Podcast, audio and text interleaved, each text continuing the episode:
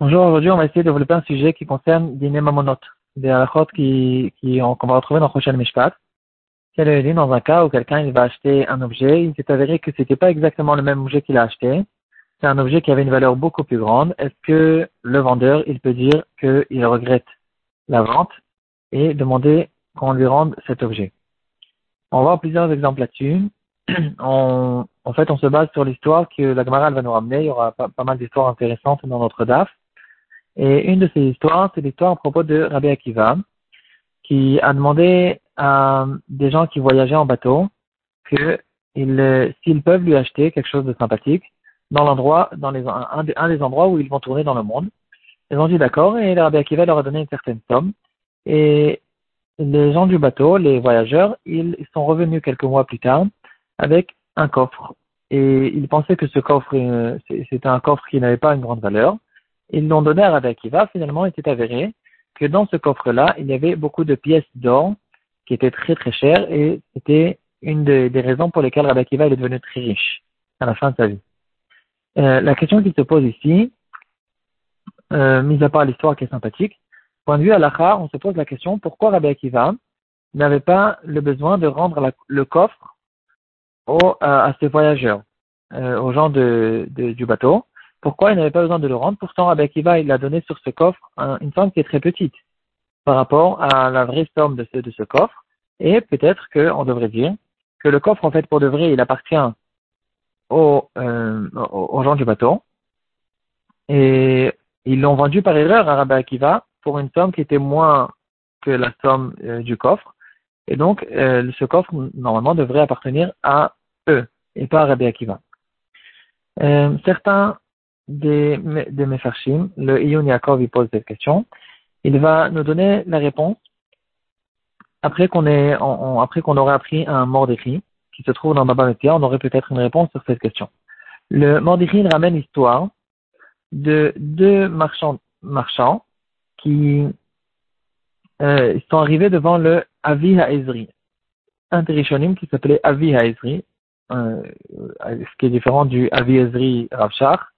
Il y a un Rishonim qu'on retrouve souvent dans le tour, dans le Bet Yosef, euh, Avi Ha'ezri, et deux marchands ils sont arrivés devant lui. Reuven, il a acheté d'un goy un gros morceau de métal. C'était de l'étain, de bedil. Bedil, je pense que ça veut dire de l'étain. Et il a vendu ce morceau de métal à Shimon.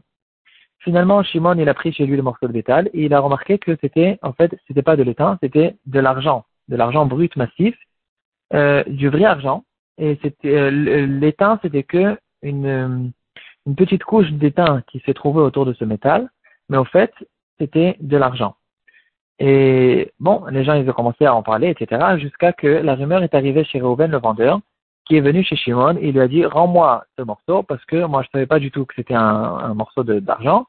Je pensais que c'était juste un morceau d'étain et donc tu dois me rendre le, prix que tu m'as donné, il est beaucoup plus grand que euh, il, est, il, est censé être beaucoup plus grand que le prix que tu m'as donné. Euh, le Avi Ezri, il va nous il va nous donner une halakha qui va être rangée dans le Shulchan Aruch, Siman Choshen Siman Resh Bet traite dans le Rama. Et il va nous dire que il faut savoir une donnée de base au fait à propos des kinyanim.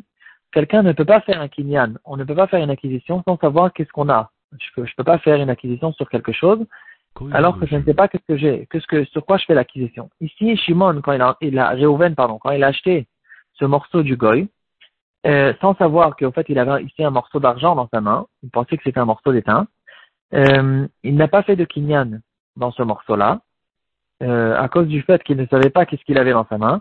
Le kinyan n'a pas fait effet chez Reuven. Et donc quand Shimon maintenant il se retrouve avec chez lui ce morceau qui s'est avéré un morceau d'argent, c'est lui qui a reçu ce morceau. Il n'a pas besoin de rendre le morceau à Reuven. Et si on dit comme ça, on pourrait en fait expliquer une très belle explication à propos de Rabbi Akiva, puisque les, marchands, les gens du bateau, ils ne savaient pas qu'est-ce qu'il y avait dans le coffre. Donc finalement, il s'est avéré qu'ils n'ont jamais fait d'acquisition sur cette chose-là. Et donc, maintenant que c'est arrivé chez Rabbi Akiva, c'est lui qui va euh, recevoir cette chose-là, il n'a pas besoin de le rendre. Euh, certains expliqueront que c'est ça l'histoire que la Gemara va ramener juste après avec le singe. Euh, aussi une histoire qui ressemble. Un des, des Amoraïm, Rav Gamda, il a demandé aussi qu'on lui achète quelque chose de sympathique en route la Ils sont revenus avec un singe et il s'est avéré. Euh, et puis finalement, le singe il s'était sauvé chez les marchands déjà. Il s'était sauvé et grâce à lui, ils ont trouvé des pierres précieuses. Ici aussi, on retrouve euh, la même idée. C'est pour expliquer pourquoi Rabbi Akiva n'avait pas besoin de rendre. C'est pour la même, la même raison. Euh, que, que la même idée au fait, à cause du fait que quand ils ont acheté le singe, ils ne savaient pas qu'est-ce qu'il y avait avec le singe, qu'est-ce qu'ils allaient recevoir grâce au singe, alors euh, ils n'ont pas fait de kinyan dans le singe, ils n'ont euh, euh, ils n'ont pas fait en fait de kinyan dans le singe, et quand le singe est arrivé chez Rav c'est lui qui a fait là-bas le kinyan.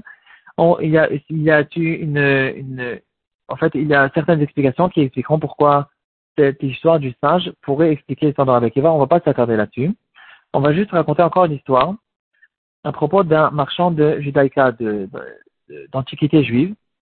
Et il y avait en fait un marchand d'antiquité juive qui, qui, tournait dans un magasin d'antiquité et il a vu là-bas un livre ancien qui se vendait à un prix qui n'est pas très grand parce qu'il y a beaucoup de, livres anciens de ce genre.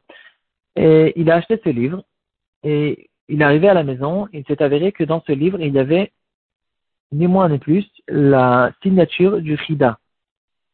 Il y avait d'ailleurs une signature très euh, très euh, spéciale, c'était tout en dessin sa signature. Si, vous avez eu l'occasion de le rencontrer, et bien sûr, un livre qui a la signature du Rida, il coûte 100 fois plus cher que le livre ancien qu'il croyait acheter. Ici, j'ai pas bien compris si on parlait d'un cas, d'un cas qui est arrivé de notre génération. Il faut ouvrir en fait le Shevet Alevi, Chelek Dalet, Siman Reshud qui ramène cette histoire.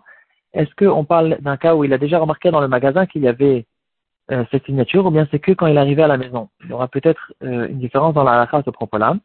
Et finalement, euh, cette personne-là, qui était bien sûr très content, il a vendu, encore une fois, il a revendu ce livre pour un prix qui était 100 fois plus cher que le prix qu'il a, qu'il a acheté lui-même. Euh, finalement, quand cette chose a été publiée, qu'on a trouvé une signature du Rida, etc., c'est quelque chose qu'on entend. Le vendeur de ce, de ce livre, il est venu chez l'acheteur et il lui a dit, maintenant, euh, pas, je pensais pas qu'il y avait une signature du Rida à l'intérieur, tu dois me rendre le livre. Et ici, le Rav il va dire que ici, ce sera différent des, des halakhot qu'on va voir euh, avant. Et il va dire que il devra effectivement le rendre. Ça veut dire le vendeur, c'est lui qui a raison. Il devra lui rendre le, livre ou bien lui rembourser la somme qu'il a gagnée de ce, de ces livres. Et il va faire un chilouk. Il va dire pourquoi on ne dit pas la svara qu'on a vu avant? Dans le Shulchan dans le Avi Ezri, Ezri, que le Shulchan a tranché, que quelqu'un qui achète quelque chose sans savoir qu'est-ce qu'il achète, il n'a pas fait de kinyan. Et c'est aussi, on pourrait dire la même svara, le vendeur de d'antiquité qui a acheté, c'est quand lui-même il a acheté ce livre, il ne savait pas qu'est-ce qu'il avait dans ce livre, donc il n'a pas, il, n'a pas eu l'intention de, faire un kinyan dans ce livre, parce qu'il ne savait pas qu'il y avait dedans la signature de Frida. Et donc, peut-être que, ici aussi, on, on pourra faire fonctionner cette vara pour nous dire que celui qui l'a acheté, c'est celui, qui a fait la première fois l'acquisition. L'acquisition dans ce livre. Ici, le Ravosner, il va dire qu'il y a une différence, et elle est très logique aussi d'ailleurs. Il va nous dire que, on, bien sûr qu'il faut faire la différence entre quelqu'un qui a acheté un morceau de métal en croyant que c'était de l'étain, il s'est avéré que c'était de l'argent. Euh, et en fait, il a acheté quelque chose d'autre. Il s'est avéré que c'est un autre objet que ce qu'il a acheté. Il ne savait pas qu'est-ce qu'il achète. Et donc, dans ce cas-là, il n'a pas eu l'intention de faire un kinyan dans l'argent. Il a eu l'intention de faire un kinyan dans l'étain. Et euh, il s'est avéré, que c'était pas de l'étain, c'était de l'argent. Dans ce cas-là, euh, on comprend la logique qu'il n'y a pas de kinyan parce qu'il a eu un kinyan sans intention. Ici, c'est très logique. Quelqu'un qui achète un livre ancien, il a eu l'intention d'acheter un livre ancien. Alors, il y a une signature, il n'y a pas de signature. Ça a peut-être une grande signification, point de vue combien il coûte. Mais il a eu l'intention d'acheter un livre ancien. donc, il savait qu'est-ce qu'il achetait. Le livre ancien a eu euh, un bon chez le vendeur.